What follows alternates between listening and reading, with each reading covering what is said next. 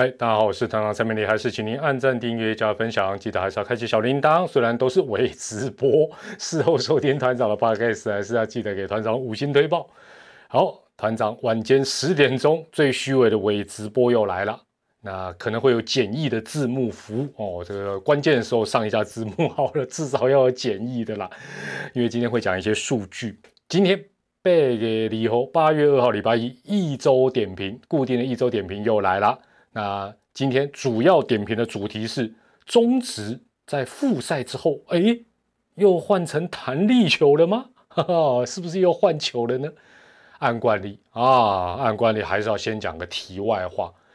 不知道你有没有跟团长一样的感觉？最近呢，看奥运，尤其是看奥运那种比较快的，什么桌球啦、羽球啦，尤其是羽球，应该大家印象最深刻，有一种很奇妙的感觉。怎么讲呢？就是说。奥运哈，感觉起来有一点点类似武林大会一样，去的都是全世界整个江湖里面的高手。那如果用金庸的武侠小说来比喻的话，当六大门派围攻光明顶的时候，话说灭绝师太手持倚天剑，使出他自创的峨眉派剑法。那这个剑法特色是什么？跟大家报告一下。剑招，剑剑招不是那个剑招，师傅这时候就要打剑的招式是轻柔灵动，不是耍剑的剑啊。剑招轻柔灵动，滴水不漏，重视啊注重防守。而我们这些连五行旗都进不去的骂咖，五行旗这种五行旗在明教的组织里是倒数第二层，只比总坛的那些。保全稍微高一点点的五行旗，我们都进不去的骂他，对不对？人家灭绝师太在使出他的峨眉派剑法，拿着倚天剑，我们却在旁边指手画脚。哎呦，师太啊，只攻不守，太保守啦！哦，师太要用点力，软趴趴的，没有威力不行。这到底是在攻山小朋友呢？也就好像。啊，一样，我们又是骂咖，我们本来就是骂咖，或者是那种武功比较低阶的。我们看到郭靖，哎，郭靖你就知道了，郭靖在使出极刚至阳的降龙十八掌，哎，人家打出这种是绝世武功，我们却在旁边碎念：郭靖啊，你要有耐心啊，你要慢慢来，不要急躁，不要太用力。这会不会有点怪怪的？这会不会太奇怪了？好，题外话就讲到这里，点到为止，你懂就懂，不懂 就算了。好了，回到中职的一周点评上，自从啊七月十三号中职哦，团长这个整个情绪变化的很快。自从七月十三号中职复赛之后，因为有蛮多场比赛都是高比分，而且比较招惊，加上全垒打也增加，所以有一些。呃，团友、球迷、网友就在问团长说：“哎，这个比赛哦，是不是又换成比较 Q 弹的？这个球换的比较 Q 弹的？那我们当然啦，这种东西就团长最会验证一些事，我们就先从数据面来印证一下。先将比赛啊分成复赛前啊，应该讲停赛前呐，就是说啊，三月十三号到五月十六号，那那时候停赛了。另外就是复赛之后，就是七月十三号到八月一号。”我们把它做一个对照来比较一下，确实，简单来讲，我也不要讲的太复杂。打者的整体表现在两个月停了两个月之后，它是明显优于投手哦，所以那个数据开始导向打者这边。那从各项指标仔细来看的话呢，打击率这两阶段大概上升多少？四趴。四趴不是在讽刺某个政党，好不好？那个政党现在不止四趴了，喂，又是政治梗，我怎么脑脑筋里都是政治？好看今天四趴，哦，没有你想象那么多，但长打率上升多少？十趴、十趴。那全垒打的数量增加了近三成，是百分之二十七。得分的部分呢，也暴增了啊，百分之二十四。那投手的部分，当然打者往上，投手就往下跌嘛。投手的部分一样，整体的防御率退步了多少？百分之二十五。所以这个数字它是吻合的，然后因为你得分多了快二十五趴，它防御率就退步嘛，这很正常。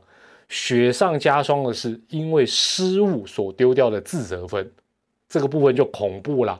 破表的增加了 百分之三十二，所以投手已经状况已经不是很好，然后又看到队友动不动就什么火车过山洞，看不到球。好了，那这或许哈代表这两个月的停赛。对投手的影响是大于打者，但打者手背的影响影响也蛮大。再加上打者也渐渐的就说：“哎，今年换球，大家还记得看？哎呦，怎么球都打不够远？现在慢慢知道怎么样猫大只的。再加上手背又扯投手的后腿之下，那投手群当然就成为受害的一方哦。所以数据面大家的呃会有这个疑问，基本上是对的啦。哦，那投手的数据哦，我们再进一步仔细来看。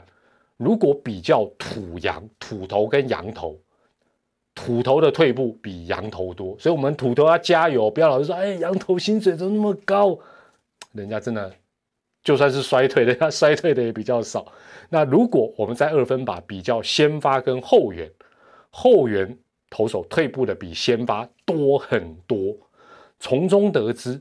虽然这差不差不多两个月的时间，各队都用热身赛啦、模拟赛来做一个调整，保持状况，但是牛棚投手们，特别是牛棚投手们，想要保持天天系列的备战状况是非常非常的困难。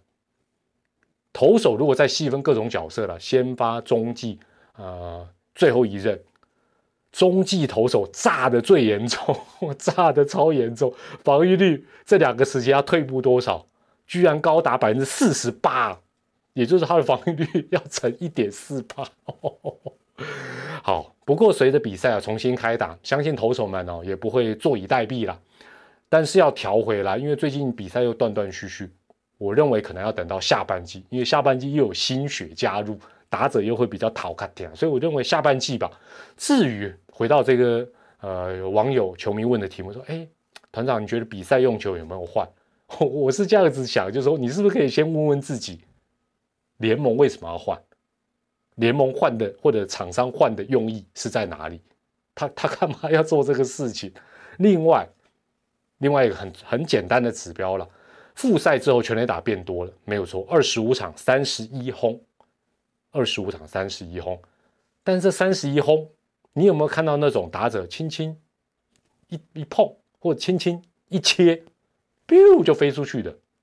没有吧？这个在弹力球时代才看得到的画面，复赛之后你有没有看到？顶多是场内全 A 打，但是你有没有看到那种他轻轻打就飞出去，切到就飞出去？没有啦。好，所以我想答案应该是很明显。好，那我们再来简单。啊，简简短的这个点评一下，上周让团长脸很肿的上半季的相思争霸。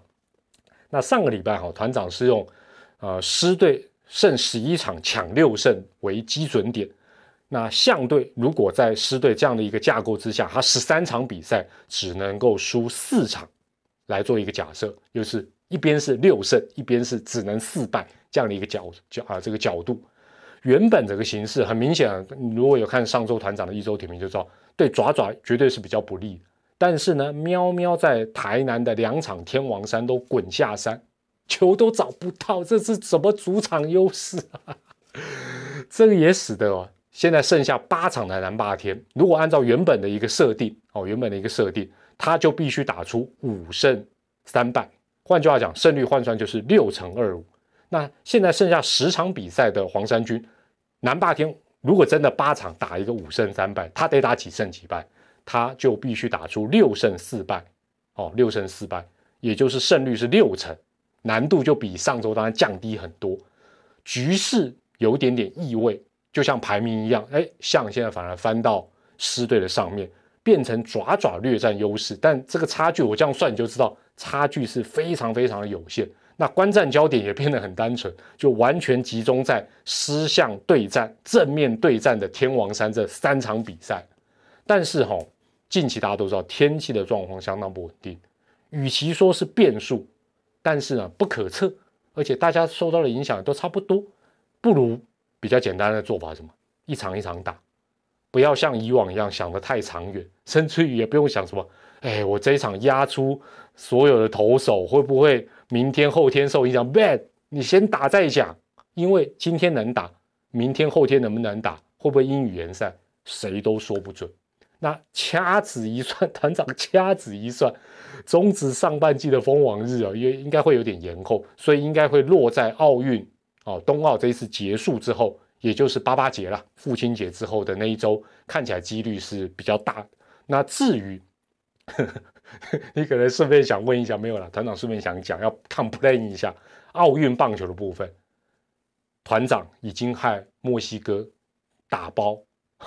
三连败打包，而且还不能去迪士尼，我来证明一下，证明一下。哦，丢了，这丢了，这丢了。啊啊，那有看到吗？被把了，八百块就捐给台湾的体坛了。或许哦，我们再录一集，好不好？或许有机会，如果大家有兴趣，再录一集。用运彩的角度来谈一下奥运棒球，但是可能也要快，这礼拜就要赶快录，因为团长还有团长，当然啦，我们有是有保险的，我们还有还有另外 压箱宝，这一个压箱宝这一对应该不难猜，目前还活着，也欢迎大家用留言提出你的看法，或者猜一猜团长这个这一张运彩到底是代赛的另外哪一队，已经先把墨西哥搞垮。这一张超搞挂哪一队？好了，我是团长蔡比利，还是祝福大家健康、开心、平安。一周点评，我们下周再见喽，拜拜。